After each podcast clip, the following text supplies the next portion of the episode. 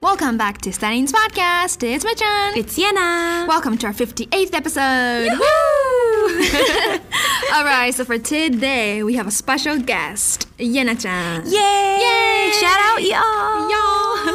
All right. All right, so who are you, Yena-chan? Who am and why are you here? Okay, so once again, hello everyone. My name is Yena, and I am here today to talk about K-pop. and I am a Korean. And yeah, the reason that I could fluently speak English is because I used to live in the States when I was young. I'm still, Mm-hmm. You're still young, yeah. but I mean during my childhood. And it's my third year in Japan, so yeah, I came to Japan for university, and today I am here to have a fantastic time with you guys. Yeah, so stay tuned. Stay till the end, guys. Yes, please do. Okay, so today's topic is K-pop. K-pop. Yena-chan is gonna tell us all about K-pop. Are you sure? One episode isn't gonna be enough. Well, that is true. um, but yeah, you are an expert, so I am. should be fun. Yeah, I love K-pop, guys. Okay. Yeah. Mm. So when I hear the word K-pop, I instantly think about Kara. Really? Yes, Well, really. I, uh, Kara. Who who here knows Kara? Who Kara is? I won't say the old generation. Old generation. I'm joking, guys. True though, true. I am an old generation. Well, no, but I do know Kara, thankfully. But probably the younger generation wouldn't know who Kara is. really? Yeah. Not even know them, like heard of them. Yeah, probably um, like elementary school students right now wouldn't know who Kara is at all. Wow. Mm. Girls' generation. Girls' generation is still pretty popular and they yeah? are active. Wow. Like, you know, they have a lot of solo songs and they do a lot of solo activities, I would have to say. Cool. Yeah. But yeah, as we all know, the king of K pop right now would be definitely BTS. BTS. BTS. Let's go. Any armies out there? Woohoo. Are you an army? I don't know well enough about them to say that I'm a fan. Though you do know them, right? yes, I do. Not that I've heard of them. I, I mean, listen to their songs. I've s- watched their music video. What's your favorite song then? obviously? oh shoot! I was about to say "Shake It Off." no, that's Taylor Swift, guys. Okay, no, no, I was just kidding. um, I meant to say, um, oh my goodness, what was the? Dynamite Butter? Yes, dynamite, dynamite, dynamite. She can't even remember. Guys, we are sure that Mijang is not an army. guys, guys, guys. There's just so many good songs that they produced that I couldn't even remember. Nice cover. Yeah.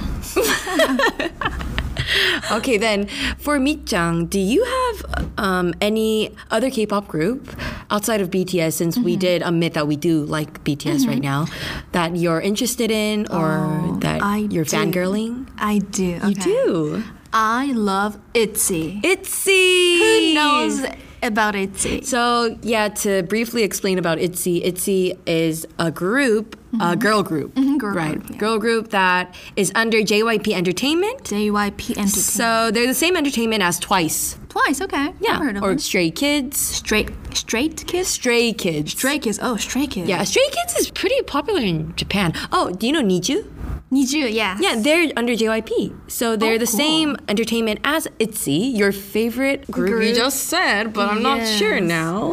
What do you mean? Okay, I, I like Yeji, one of their. I mean, I like all the all the girls, all the, the members of Mm. ITZY, but I stand. Mm-hmm. In Japanese, you would call it oshi. Oshi. I stand Uh-huh. Yeji, the leader.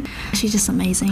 So, why do you like Yeji the most? Like, what's so attractive about her? Well, everything about her. I like. I, I mean, obviously, I like her appearance. I Mm. like her looks. Mm-hmm. Um, but I also like her sweet personality. Oh, how is she your friend? Yeah, of course, I know her. Like, no, know her. no, I'm kidding. I've, I've only seen her on YouTube.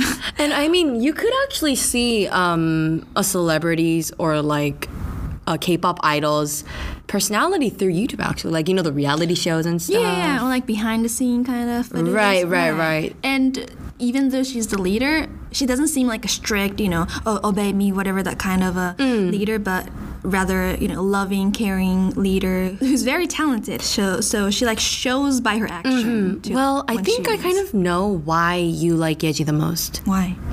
Because all the traits and features you just said about Yeji is you, Mi-chan. Oh my gosh! no, Guys, Mi-chan is lovely, as you guys all know. stop him. like flashing. oh Guys, oh my god, your face is getting red. my god, stop it. stop it. But yeah, I mean, true. I think Yeji's amazing, and Itzy the group itself Mm-hmm. is amazing. yeah. So yeah, I I like her dance moves too. But anyway, I shouldn't call myself a fan because I don't know that well about them. Uh, yeah, but all right. So who's your favorite Yana-chan in the um, K-pop industry? That is such a difficult question, it? Mijang. Yes. Really, I do not have even one group out there that I dislike. I love every group. You know, everybody's beautiful in their own way. They have their own color and characteristic.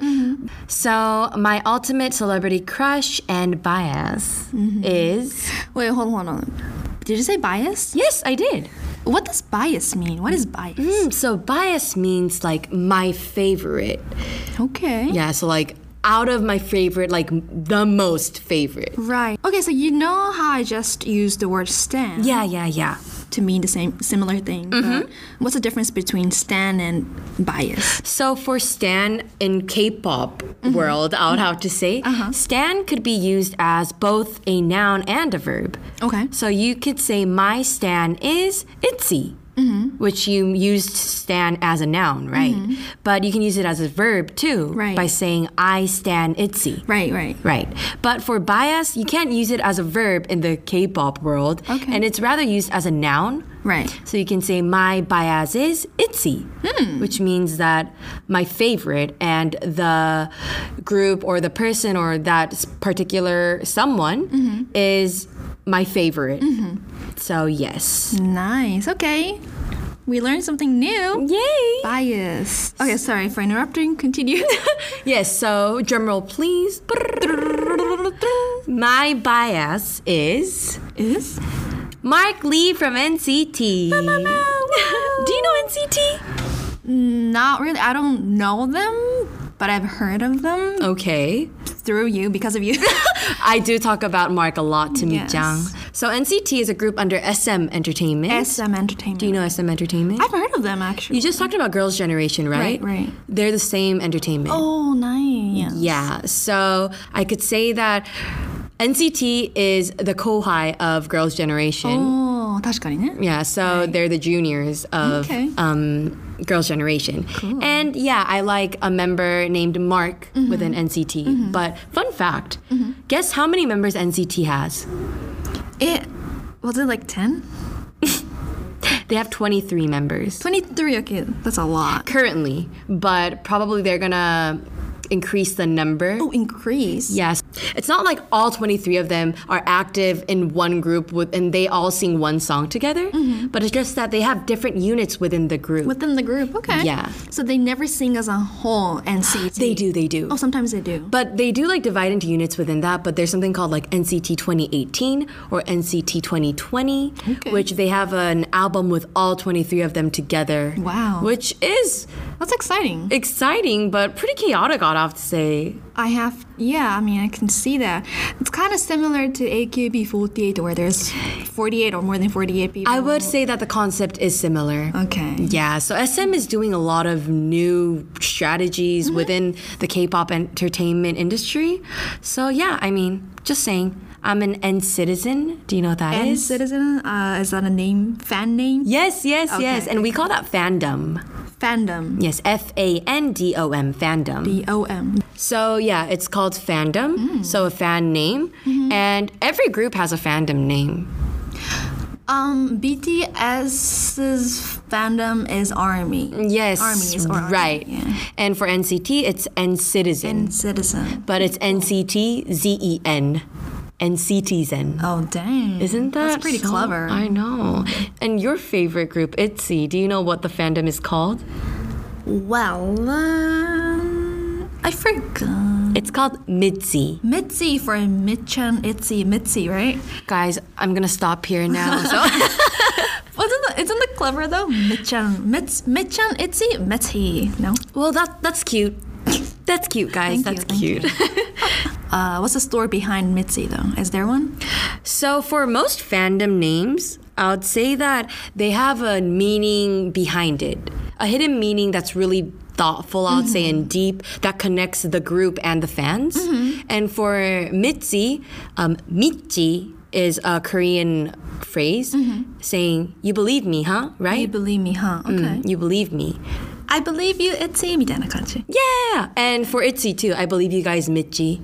Right? So it's Oh, that like, is I have so trust cute. in you guys. That's so cute. It is. Aw, I love it. I can't believe you didn't even know your own fandom name. I see. Shame on you, girl. See, I'm not worthy to be your fan. No, I don't want to be too harsh on you, but you better, you know, keep it up. I better, huh? You better, like, you know, you know. You better, you better. I don't know. okay, well, yeah, that's true. I'll look into that. Mm, You should. I think we talked a lot. We did, we did. Okay, so I, I actually wanted to ask you more. uh, We want like we wanted to talk more about other stuff, but I think it's time now. I know we're both so talkative, huh? Wow, time flies, Anthony. Yeah. okay, yeah. So, um, guys, if you enjoyed our episode today, let us know in the review or Insta DM. Just shoot us a message and let us know if you want to hear more about K-pop or if you'd like to have Yena Chan again. So we can have another session. yeah, I hope you guys learned some useful phrases today. And if you guys want another all English podcast episode, please do request. I'll be back for y'all. Yes, I would love to have you again. I'd love to come again too. It was really fun. And thank you so much for using your time to listen, y'all. yeah, thank you guys for listening to us, and thank you Yena Chan for being here. It Thank was you, Mid-chan. Such a pleasure having you. For inviting me. All right, well, this is it for today, and thank you guys for listening, and we will see you in our next episode. Bye! Bye. Have a nice day, guys. Yeah.